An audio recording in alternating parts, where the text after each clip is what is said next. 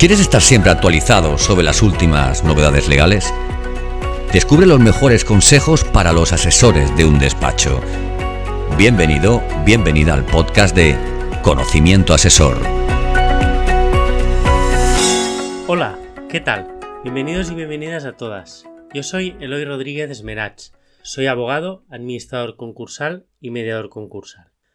Hoy vamos a hablar en este podcast de Comprar unidades productivas. El prepack concursal. Una figura muy nueva, ciertamente interesante y que bebe directamente, tal y como lo veremos, del derecho anglosajón, algo que es bastante novedoso en nuestro derecho, que es de cuño romano y que está muy acostumbrado a figuras históricas que tienen siglos y siglos, pues el prepack no lo es. Es importante entender, en primer lugar, el por qué surge esta figura, porque yo creo que si no entendemos ni siquiera cómo se llama, es muy complicado de comprender. Prepack es un diminutivo de prepackaged, es decir, preempaquetado, pre-preparado. Es un, un concursal, es decir, un concurso de acreedores, un procedimiento concursal que está preembalado, preempaquetado, es decir, está listo para ser expedido, servido, entregado, etc., como lo quieran llamar. ¿Cuál es la clave del prepack? La clave de todo esto es el problema con el tiempo de tramitación de la liquidación. Tenemos que pensar una cosa. La ley concursal, que se hizo en 2003, que antes no existía, se hizo encarada al convenio. El convenio no ha triunfado, porque no hay convenios. Lo que hay en los, concursos son liquidaciones. Ahora bien, ¿qué sucede con estas liquidaciones? Sucede que muchas veces, como hay un halo de fraude, a veces injustificado, a veces justificado, las liquidaciones se retrasan, se demoran. ¿Por qué? Porque hay muchos trámites, muchos cauces, mucha verificación antes de terminar una liquidación, ¿no? Siempre es, es la misma idea, aflora en la mente de cualquier operador jurídico. ¿Y si en realidad esta venta de unidad productiva la está haciendo el propio deudor a través de un amigo, empresario, persona interpuesta, etcétera, etcétera, y lo que quiere es sacar todo el fondo de comercio con todos los clientes, dejar las deudas, lo malo, y llevarse lo bueno, ¿no? Es lo típico, ¿no? Pero ¿qué sucede con este pensamiento? Sucede que si este pensamiento perdura en el tiempo, termina dilatando todo. Entonces, tenemos que pensar, ¿y si el deudor en realidad se ha esforzado en vender su empresa, pero de una forma rápida, pero correcta?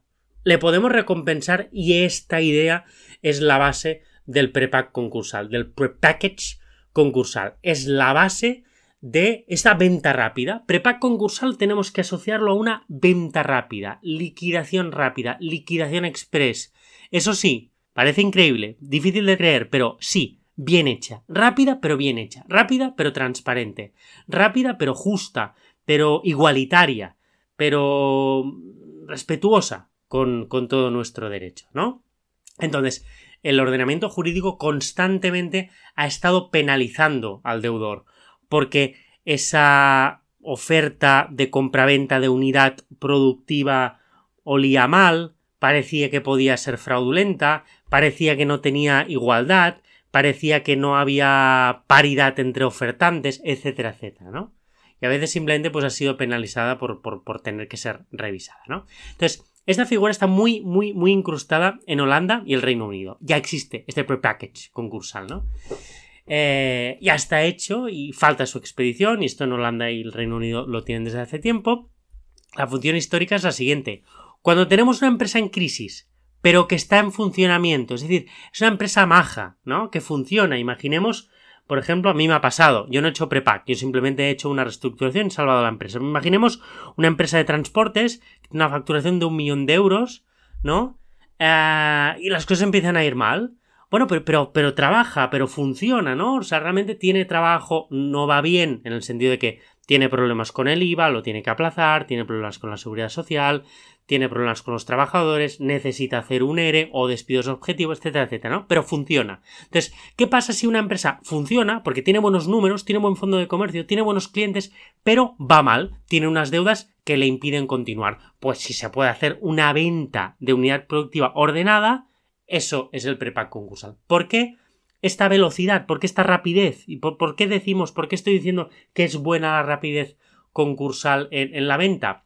Porque al fin y al cabo, cuando una empresa entra en concurso, empieza a tener cada vez más dificultades porque hay una administración concursal, hay un juzgado que está detrás. Es decir, las cosas se ralentizan. Si la administración concursal está muy implicada, se pueden acelerar, pero a veces hay administraciones concursales que para firmar una operación, una transferencia, pueden tardar una semana, dos semanas, y eso no es la deriva normal de una sociedad mercantil, que tiene que ir rápida, las transferencias se tienen que firmar en el momento en el que se firman, en el momento en el que las firmaría el administrador. Pues esta idea de ralentización, cuando una empresa entra en concurso empieza a ralentizarse, los activos empiezan a perder valor, cada vez cuesta más venderla, los proveedores saben que están en concurso, intentan no servirle. Es decir, cada vez eh, cuesta más, ¿no? De vender. Cuanto más tiempo pasa una empresa en concurso, más pierde valor y más cuesta de vender. En cambio, si una empresa está en crisis, va a entrar en insolvencia y va a entrar en concurso y podemos preempaquetar una venta bien hecha, controlada también un poco judicialmente, para que cuando esté en concurso esté 10, 20, 30 días en concurso y luego termine, no el concurso, pero termine la, la liquidación porque se venda la unidad productiva, eso salvará muchísimas empresas, ¿no? La gran disyuntiva sobre favorecer el convenio o la liquidación en la legislación concursal termina quizás por mejorar la liquidación si el convenio no funciona, que es lo que ha sucedido históricamente. En la práctica hay que entender que sin el prepack se perderían muchísimas empresas, por legalismo judicial, justificado por supuesto, porque ningún, ningún juez, sin la figura del prepack, va a autorizar una venta de unidad productiva en 20 días nada más haber entrado el auto de, declaración, ¿no? Esto es, es, lógico, ¿no? Entonces, ¿cómo garantizamos la transparencia e independencia? En otras palabras, ¿cómo perseguimos el fraude, ¿no? Y la clave estará en el nombramiento de un experto independiente que ahora explicaremos. Todo ello, como siempre, proviene de la majestuosa y ya tan famosa Directiva 2019-2023, que conmina a los estados a realizar una liquidación más eficiente. Especialmente tenemos que centrarnos en el artículo 2, especialmente 2.1 y 4.5. Esta directiva europea que va a cambiar todo el mundo de la insolvencia todo el universo de la, de la reestructuración empresarial y pues uno de esos cambios es el prepack, ¿no? Que es una figura en principio muy útil. Entonces, ¿cómo se hace en la práctica? En la práctica, lo que hay que tener en cuenta para hacer un prepack correctamente para articularlo es hacer un escrito al juzgado de apertura de comunicaciones del artículo 583. En ese escrito hay que explicar ya al prepack, hay que decir ya que tenemos esa empresa que está en funcionamiento, que está bien, que tiene buen fondo de comercio y que ya va a haber una oferta de compra de la unidad productiva y que por tanto en principio esas comunicaciones tendrán la tendencia a llegar a una liquidación que se realizará con un prepackage concursal. En la práctica, de algún modo, activamos el 5 bis de toda la vida para el que haya hecho derecho concursal, pero con un concurso pues ya preparado, ya precocinado. Solicitamos sobre todo nombramiento de experto independiente, que es una figura muy importante. El experto independiente será luego la administración concursal, ¿no? En un primer momento entrará eh, en la vida de la empresa para conocerla. Obligatorio en dicho escrito justificar el haber cumplido el formulario del canal de empresa que la Generalitat ha habilitado. Hay que decir que la Generalitat de Cataluña, en su cuerpo de funcionarios y técnicos de, toda la zona de la Consejería de la Empresa y el canal de empresa, han trabajado muy duro, al menos en Cataluña, para que el prepack pues, tenga mucha viabilidad, ¿no?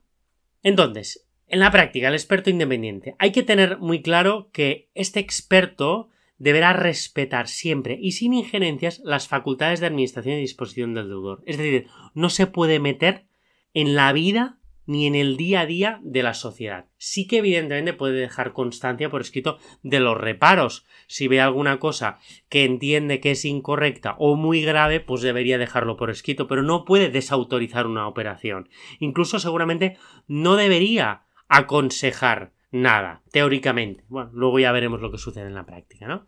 En particular es muy importante entender que las funciones del experto independiente será asistir y supervisar el deudor en la preparación de operaciones.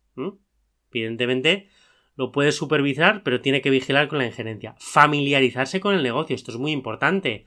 Un experto independiente, un auditor de cuentas, un economista, un abogado, quizás no sabe de metalurgia, quizás no sabe de transporte, quizás no sabe de diseño gráfico. Tiene que entrar en la empresa y familiarizarse con el negocio y es más, yo diría con el mercado.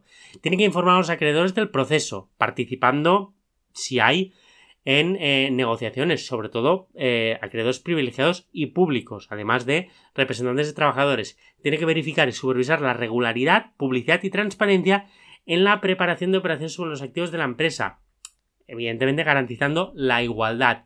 Y finalmente, emitir un informe de la gestión realizada y en particular de las ventas preparadas sobre los activos de la empresa.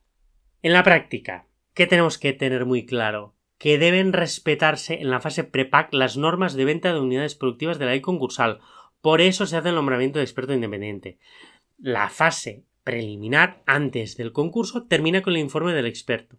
Este informe de gestión tiene que tener una valoración imparcial en relación a si la publicidad del proceso ha sido suficiente, si la información suministrada se ha realizado de forma en que ha habido igualdad de oportunidades, si se ha garantizado la libre y justa competencia, si el precio final ofrecido es razonable, si algún interesado ha anticipado a cuenta del precio final cantidades imprescindibles, cosa que tiene que tener pues mucho valor.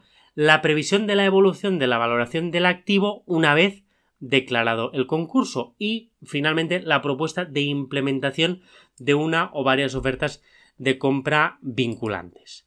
Tenemos que tener muy en cuenta que con la solicitud de declaración del concurso el deudor deberá acompañar por obligación este informe final así como las propuestas de, de compra de la unidad productiva o, del negocio. Y también tenemos que tener en cuenta que se deberá dar traslado judicial por 10 días de las propuestas a los acreedores o cualquier interesado para alegaciones. Finalizado este plazo, la Administración concursal deberá emitir el informe previsto en la ley sobre el plan de liquidación y el juez al día siguiente dictará auto autorizando o denegando estas ventas. Bueno, veremos, la verdad, parece muy interesante, ojalá que salga bien, porque ciertamente la ley concursal necesitaba un plus, una activación en cuanto a mejorar la liquidación y no cabe duda de que esto puede ser muy interesante. Muchas gracias por todo y espero servirles de ayuda. Gracias por escuchar este nuevo episodio del podcast de Conocimiento Asesor. Si te ha gustado este contenido, escríbenos una reseña en Apple. Queremos saber tu opinión valora el capítulo, compártelo, súmate a nuestro podcast, haciendo que otros profesionales como tú lo conozcan. Y sobre todo, no olvides seguirnos en tu plataforma de podcast habitual para ser el primero o la primera en enterarte de los nuevos episodios de Conocimiento Asesor.